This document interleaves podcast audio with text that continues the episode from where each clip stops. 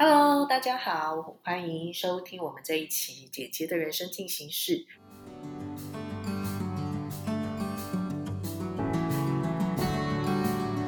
我们这一期节目呢，请到一个超级大美女。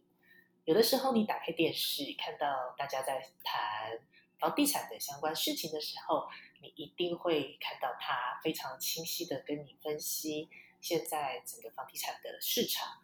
那他最近呢，已经做了他的自媒体的频道，那也做了将近一年的时间。那我们可以好好的跟他聊一聊，一个姐姐，漂亮的姐姐，为什么会想要做他的自媒体频道，然后把房地产这件事情用音频的方式来呈现，有没有什么好玩的事情？让我们欢迎旭然。Hi Amber，还有大家好，各位听众，各位好朋友，我觉得嗯很开心跟 Amber 的好朋友们来做分享，因为你一说你的节目叫姐姐的时候，我其实还蛮 开心的，不是因为我的年龄已经到姐姐喽，不是不是哦，是我一直以来都在扮演一个姐姐的角色，嗯，真的很棒。旭然，旭然，我跟听众介绍一下，旭然其实现在是一个。台湾还蛮知名的房仲品牌的公关发言人，那其实不只是公关发言人，基本上我记得是一个智库的智库的 leader，然后其实都是从总经的方式去看整个房地产的趋势，其实跟跟我以前的专业有一点点的像，但嗯。旭然他在这一条路上面持续非常的久。哎，旭然，你要不要好好介绍一下你自己的音频节目呢？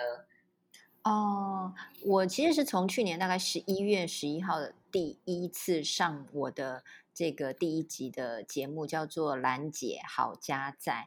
那虽然节目当中有“兰姐”这两个字，但是我觉得他只是想要呃，在整个比较趣味的方式呢，去跟大家做分享。那其实我的那个节目 slogan 是“拦截好家在，拦截好家宅”。哦，是希望说，呃，很多人都想买房，那怎么样？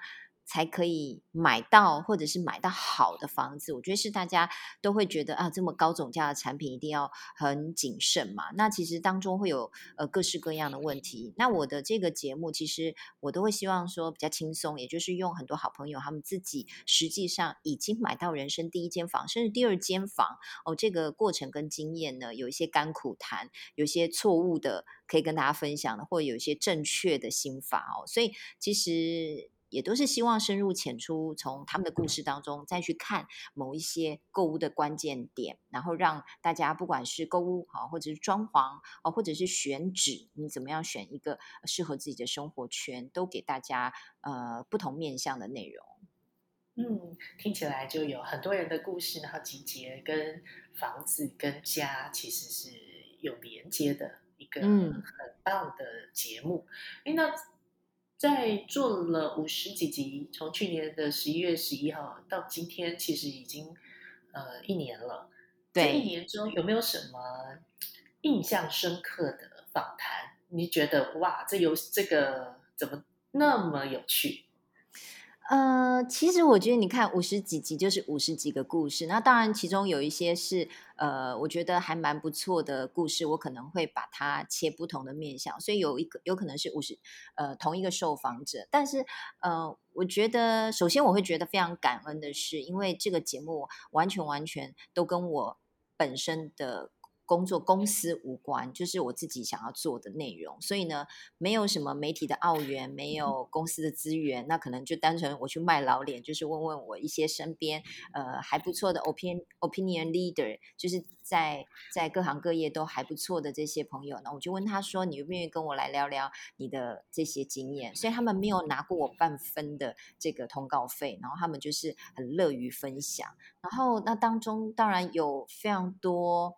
呃，大家都熟知的名人，我举例来说好了。我的第一集来宾呢，他是钱怡君，那大家可能比较熟悉，就是他在 TVBS 是新闻大白话的主持人。那我们也认识了大概呃将近二十年，就是我刚毕业哦，这样讲线索太多了。反正呢，就是我们认识了很久。那呃。就是彼此的这个生活啊、人生的历程，我们都有彼此参与嘛，哈。那他其实现在买的是一间地上权的房子。那其实很多对很多人对于地上权的房子，他其实是有疑虑的，他觉得哈，那时间到了，这个房子完全都不属于我了耶，因为他。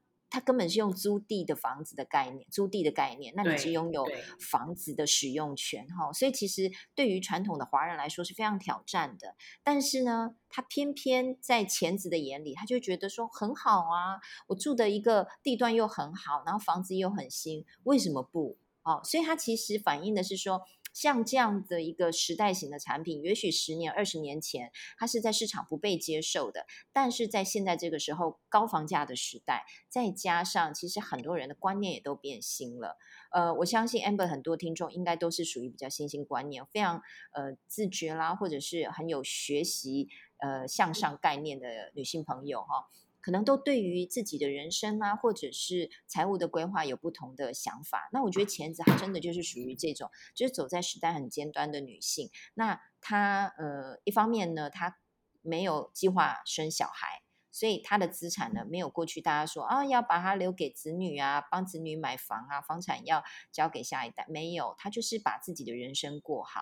那所以他在买这个房子的时候，他优先考虑的是，哎，他这个地段好不好？哦，他能不能符合他生活上面的需求？而且呢，又有物业管理，整个社区呢，让他觉得很干净，很很符合他在生活上面的期待。哦，所以呢，他并没有觉得这种阶段性的，其实说阶段了，也就是这个房子可能四五十年。你想想看，现在如果我们我们呃四十几岁，然后呢，你五十年九十岁了，这个。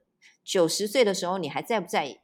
还不确定。就算你还在了，你可能住在现在的房子，你会觉得够用。所以，嗯，这就是时代性的一个产品。嗯，对啊。其实你刚刚旭然的分享，呃，有没有发现，就是做自媒体这件事情，它其实有一个有趣的地方，就是你可以完全的凭着自己一个人，然后你去去接触你想要。聊天的对象，然后从他们的聊天的故事中去发现一些呃跳脱自己的呃想象中的不一样的观点，然后彼此去交汇。那虽然为什么你会有这么多这么多关于去收集人家故事的想法？它跟你的真正的。工作其实它其实某方面来讲也有一些关联的，对不对？对对，其实因为我大学就是念广电的嘛。那以前我们就广播电视电影通通都学，那电影其实真的门槛太高了。那我们其实课程当中很多必修科目就是琢磨在呃广播跟电视。我其实从小很小的时候，小学的时候就跟我一个好好朋友两个人呢就有所谓的广播梦哦，就是说我们小时候就自己拿着两个非常小的录音机哈，然后一人一台，然后我们就很忙哦。就是我们先录我们讲话开场这样子，为什么会有这个想法？是因为小时候我们都听一个景广的节目叫《平平与安安》，然后我们两个就以为我们两个是平平与安安，就是我们就取了名字，他叫他他的名字里面有慧，他就是慧慧，我就是兰兰哈。那我们两个就主持了节目哦。我当时讲了什么我根本忘了，反正就瞎哈拉。那我们中间还会穿插呃播放歌曲啊音乐，就是。就是两个小学生，然后就有一个像这样的广播梦。那从我觉得真的也去反映出来，真的我就是呃还蛮喜欢媒体相关的工作。那也很幸运，在我毕业的时候我就进了电视台。那呃就一直往就算电视圈发展。那虽然现在是在企业界的公关，可是仍然也是呃经常性的跟呃电视台。的记者互动嘛，所以呃有时候在电视上啦，或者是平面包装媒体啊，也看得到我们分享的一些新闻稿跟趋势分析哈。所以其实文字工作跟影像工作这件事呢，我们是不陌生的。那当然平常受访一定都会讲话，但我对于广播仍然是有一种 还。无法忘怀的一个梦。虽然你看，人家都会说：“哎呀，你们这个这么适合露脸的，你们为什么不顺便录个那个呃视频啊？你就是应该把这个影像顺便录下来。”可是我反倒觉得，这个 Podcast 的兴起之后呢，还有当初其实还蛮多人就是疯狂使用 Clubhouse，那我也玩过一阵子。我觉得在接触这些呃自媒体频道的时候，平台的时候，我我仍然会觉得，呃，podcast 它有一定的魅力，因为嗯嗯，不是每个人他在他在这个呃上班或白天的时候呢，都可以看着自己的手机，但是你会发现有很多人他其实是呃默默的就插着这个无线的耳机。然后呢，他在自己持续他的打字工作，有时候是听音乐，有时候他其实就可以去听 podcast。所以 podcast 它的一个触及率跟它的这个时间性是完全呃更胜于我自己觉得啦，更胜于我们看到的其他的媒体，不管是影像的部分，或者是呃文字的部分。文字的部分你仍然要盯着手机嘛，你不能一心二用。但是 podcast 它其实让很多人可以轻松的去获得资讯。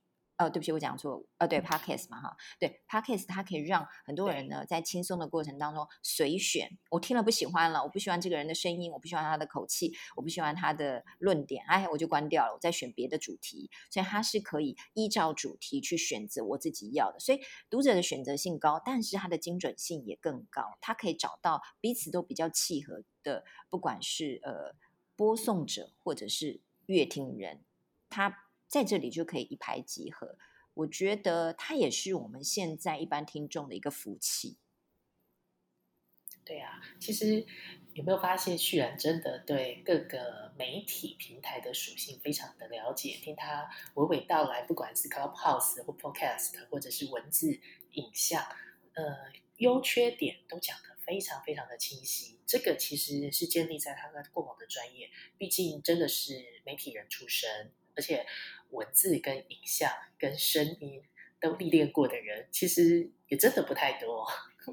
好，虽然我我我其实比嗯，虽然我我我比较好奇跟有趣的事情，就是做自媒体这件事，其实尤其呃，你的 podcast 的节目，你是自己个人去做经营嘛？呃，一个人去经营一个频道，你觉得最需要？具备的能力是什么？或者是你觉得在这做这一段里面，什么事情是你觉得哇，你从来没有想过这件事情它会是一个困扰？嗯，我觉得首要条件真的是毅力耶，真的需要你对这个频道或者是对这个这件事啊，不管你当它是任务也好，或者是你的兴趣也好，就是你必须要有一个坚持，因为嗯。它必须要有一定的累积，你才能创造相对的成果。那你如果只是偶尔就是哎想到再来更新，你没有对自己有一点的要求，它可能渐渐的就会让你觉得啊，好像没有很多人听哎，没有很多 feedback 啊，算了算了哦，或者是说，哎呀，我自己可能正职工作，或者是我有有一些他可能是 freelancer 啊，我可能有些其他案子，那这个哦晚点晚点好了，就说你会有很。因为他必须很自主的，除非有些 podcaster 他是受受有压力的，他是教功课型的，他他有人鞭策他的。那如果像我们这种自主型的，没有你如果没上架，没人会。责骂你的，你薪水也不会少一点的。那其实真的就是要靠自己的毅力去坚持。何况我刚刚提到，我的来宾都是我一个一个厚着脸皮去拜托要求的啊，配合他们的时间，然后呢，我也要帮他们去呃规划不一样的主题，就不是每一个人来我们就哦随便聊啊就买聊买房。可是我们可能。还是会希望大家在这当中还是有一些主题性的收获嘛，哈，所以那当然也感谢我过去的一些媒体经验，那我们可能会针对不同的受访者，就去帮他嗯归纳整理他们可以发挥的重点，然后去列提纲哈，然后让他们呃也很清楚说，哎，他们要表达的内容，我觉得呃。就有一点像我们以前在做新闻、做专题的一个角度，希望说在某一个点上再深入的去发掘，呃，有一些听众或有一些买房者他们想要的故事。所以，那当然过去的这些经验值跟我们的呃原本就就有的这些，也许口才基础啊，或呃资料整理的这个能力哈，我觉得都很重要。那还有一个部分呢，对于可能如果要新进的人，通常都会觉得比较困难的呢，可能是这些所谓的器材或者是呃软体的运用。那我觉得我当初真的是很幸运，就是我我心里觉得说，哎，内容啊各方面可能我都。我都觉得，哎，对我来说不是问题。但是所谓的器材哦，我怕它门槛高，或者是内容的操作，甚至你一定要到某一个特定的录音室去去呃访谈的话，你可能会耗掉你比较多的时间跟金钱成本。那在我不是。呃，靠这个为生的情况之下呢，你可能就会默默的就觉得说，啊，那我每个月为这花很多钱，好像是不是就放弃好了？那我我的部分是很感恩，我有一个嗯，算是。呃，我跟 Amber 的大学长，就是 我的学长啦。我们以前真的是新哦，出非常多的杰出校友。然后每次在呃媒体圈啊，你随便一认啊，你几乎都可以认到很不错的学长姐。然后他们也愿意提携帮忙。所以呢，他在呃城市上面、软体上面有稍微给我指导，然后让我在入门的时候是非常呃，就是降低我的入门门槛。所以我反而很快的。在有念头之后呢，就可以有第一个、第二个作品来产生。那当然，中间我也是不断的去摸索跟学习，说，哎，怎么样让音质更好，或者怎么样？也许透过搭配音乐哦，或者是呃稍微调整一下降噪啦，哈，或者是调整这个声音的频率，然后让它可以是比较忽大忽小。我觉得这中间，其实，在硬体部分，我自己也是要求我自己去学习。所以，我觉得每一个。给自己的任务，它都是一个学习的历程。那最大的收获还是自己。嗯，哎，旭然想问一下，是什么让你能够坚持跟持续下来？因为毕竟目前来讲，这件事情它其实还没有没有变现嘛。没有，没有，没有，只是它现在是你的你的兴趣嘛？对，那对是什么让你坚持下来？毕竟，其实你想一个礼拜一个嘉宾，呃，一整年五十几个。它其实也是一件相对而言是不那么简单的事情哎。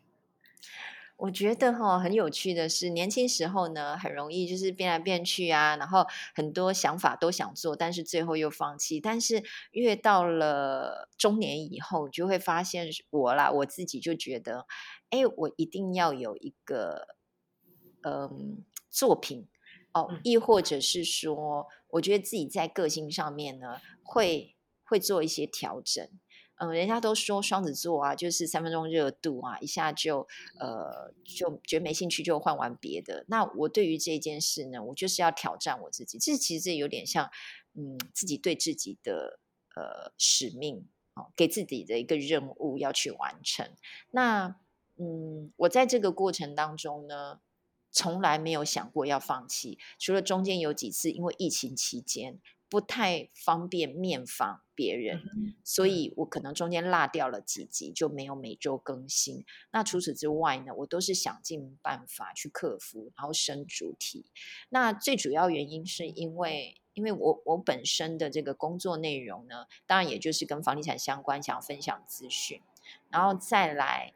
呃，也是我自己，其实就是一个蛮古道热肠的。虽然有时候很多事情跟我没有关系，可是别人他一旦说啊，像我之前有个朋友，他在网络上分享说啊，怎么办？他买了房子，结果现在贷款，他贷款有问题。那我很，我就赶快私讯他，我就说，哎，需不需要帮忙？我刚好认识几个比较熟的银行专员，要不要来帮你呃试试看？这样子，就说其实做这些事情。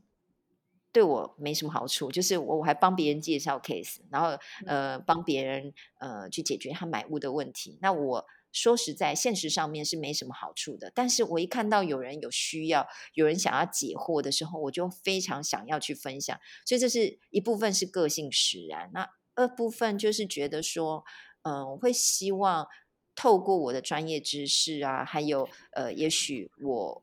呃，可以在这样子把内容组织的这个过程，那其中当然有呃，也是让自己有机会不断的延续过去有记者这样子的一个身份，可以与人互动，然后更深度去挖掘一些内容。那再来也会希望说，呃。除了声音之外，我也把这些东西转为文字，就是这个互动的过程当中，其实我也给自己非常多的呃议题的方向。那当然最后还是会回馈到我自己的本身的专业。我可能会为了呃举例来说，我们刚刚讲地上权，地上权也许我我我对他的了解是七成的了解，但是为了做那一集的节目，我可能就去呃很认真的去研究，让我的呃知识可以到八成九成，所以对呃那个物件的或者是那样子产品的一个分析呢，会更到位。所以我刚才讲说，其实做这个的过程当中，除了是让我自己去就去磨练我自己，可以对一件事的坚持，然后坚持到底，然后再来也是在专业上面的持续累积。那当然，既有这个过程当中，也可以跟大家做分享，让别人有收获。我觉得这是嗯，会让我觉得最有价值的地方。好，居然其实刚刚呃在分享的时候，其实也帮我们做了一个小小的总结，就是其实你做自媒体，呃，一件事情持续这件事情，它其实是最难能可贵的。持续这件事，其实关键就在你自己的心态，它跟你的器材啊、设备啊，其实没有什么关系。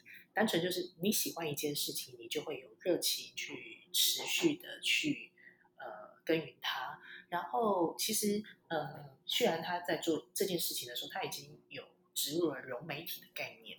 所以融媒体就是，哎，除了音频以外，它其实同步间它还有去做文字的处理。而且很好玩的事情是在做每一个人的故事的会诊的时候，其实因为房地产它其实还蛮专业的，比如说。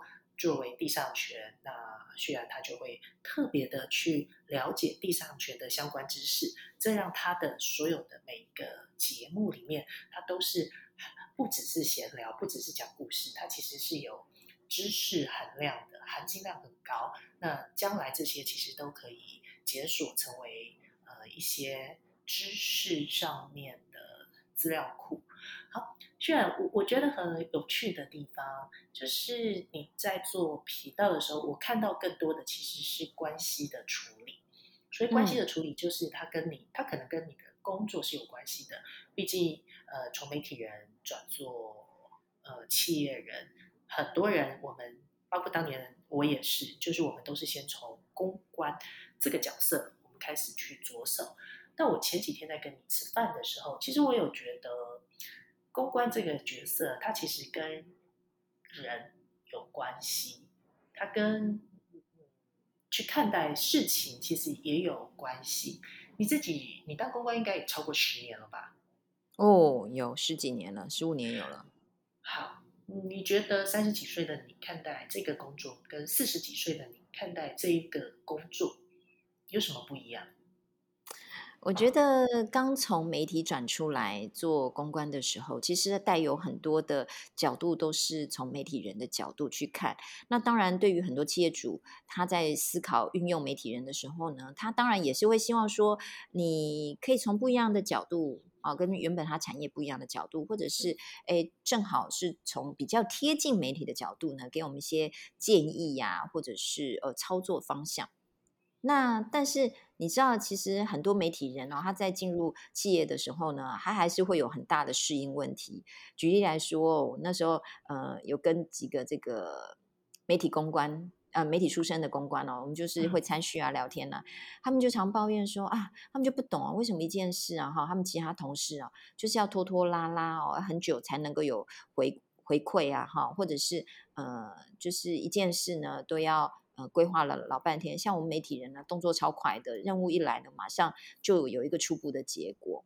那后来我们才慢慢的去理解到说，哦，其实我们的脚步对于很多非媒体人来说，真是太快了。我们就是过去的习惯呢，你看，像我们如果在电视台工作的话，早上八点半上班，然后你中午就要出出完你的新闻。换句话说，当你接到任务，你可能呃。回推算一下，你必须在九点半或十点就见到你的受访者，然后你在半个小时之内，你要把受访者他给你的内容处理完毕，把它汇成文字。然后大概在十一点回到公司，哦，把它写成新闻稿并过音，然后让摄影剪辑，然后十二点产出。所以这个过程当中，把你的时间压缩的很紧，我们来不及去思考好不好意思打这个电话啦，我要不要这么问啊？你一旦有一点点的犹豫呢，你可能就错失了呃新闻的这个及时性。所以有这样的一个训练的时候呢，当我们接到在工作上，我指的是说，哎，在企业里头，你在工作上。有任何老板的任务啊，你可能觉得是天哪，这这对吗？这个方向啊，那我要不要？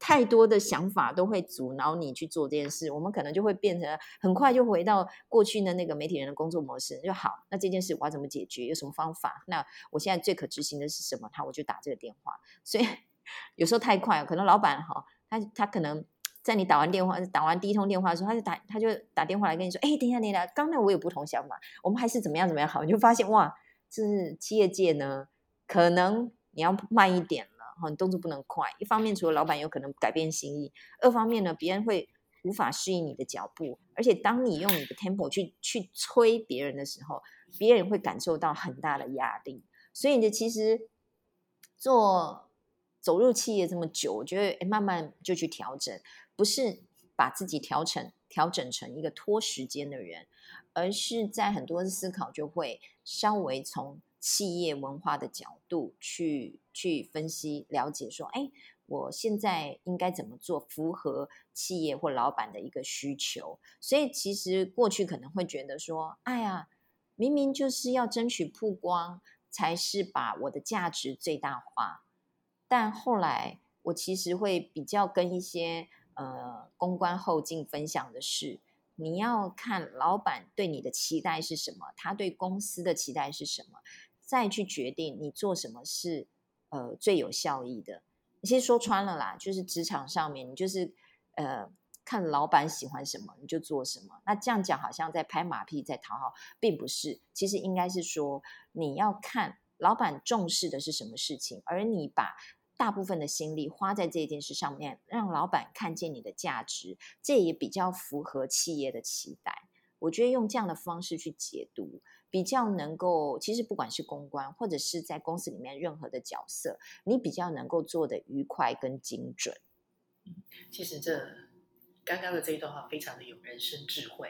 有的时候其实不是求快，而是求思考周延跟求稳，还有其实是设身处地的站在对方的角度去思考事情。这个已经不是不只是工作上面的成熟，其实某方面来讲，它是。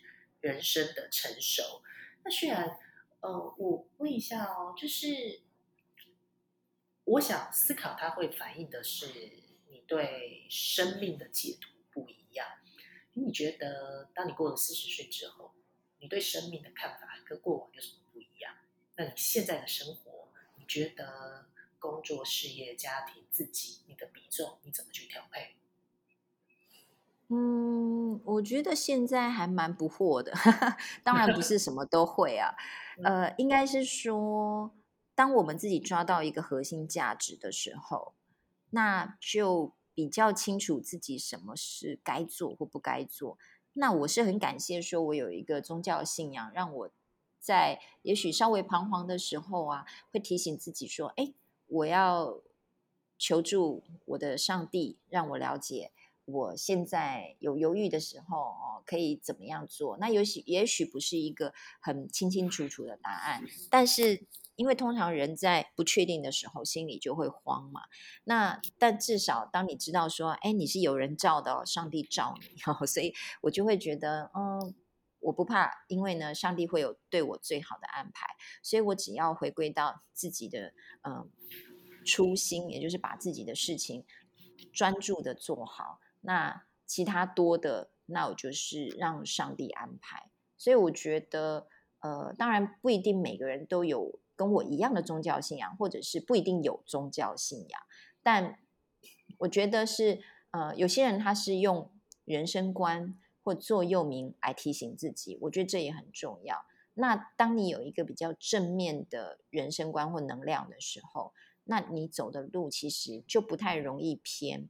那你身边吸引的人也都会是相对呃同质性的人，所以当你们在互动的过程当中，就会有很多呃类似的火花，会持续的推进，让你往前前进。所以我觉得还蛮开心的是，呃，我有这样的一个宗教信仰，所以我有一一群在身边都是属于比较正能量的好姐妹啊，或同学朋友啊，哈，那。那这些人呢，在呃，也许我有低潮的时候啊，或者是啊，有时候有有工作上有一些事情想要发泄的时候呢，大家会可以陪着你一些，一起听完以后，但是呢，我们又继续的往你比较觉得舒服的那个方式去前进。我觉得这个其实对我来说是蛮大的一个支撑的力量。嗯，对，其实这就是信仰。其实，呃，我跟旭然，因为我们两个的信仰是一样的，所以，我我们会比较知呃呼应，就是有一个正确的信念，它其实让会让你在人生的这条路上面，至少你比较不会觉得孤单，因为你不需要再依靠任何的一些其他的东西来让自己呃在这个世界上觉得彷徨。无助这样子，一轩，其实如果要一句话总结你现在人生的状态，话你会怎么样形容自己？嗯，我觉得我现在的状态就是努力的把自己的生活过得很精彩，就是让自己呃未来的自己，不管是明年或者是十年后的自己，看回现在是觉得呃你没有浪费时间，而且你过得很好。就是你把自己的人生呢做得很棒，对我觉得这个是我现在给自己的一个目标。嗯，简单来说就是活在当下，每一天都很精彩。好，我们对把最后一把今天当最后一天过。不会，我们我相信我们未来都还有很多很多很多的每一天，但重点就是每一天就是重点是每一天。都比昨天来的更精彩，对，这是我的目标。好，非常谢谢旭然今天参加我们《姐姐的人生进行式》这个节目，跟我们分享他怎么开心的做自媒体，做了一整年，然后结交了不少的朋友，累积了不少的故事，还有跟我们分享他在工作跟。家庭跟生活上面的一些有别于以往的不一样的观点。好，我们谢谢旭兰，拜拜。谢谢 amber，拜拜。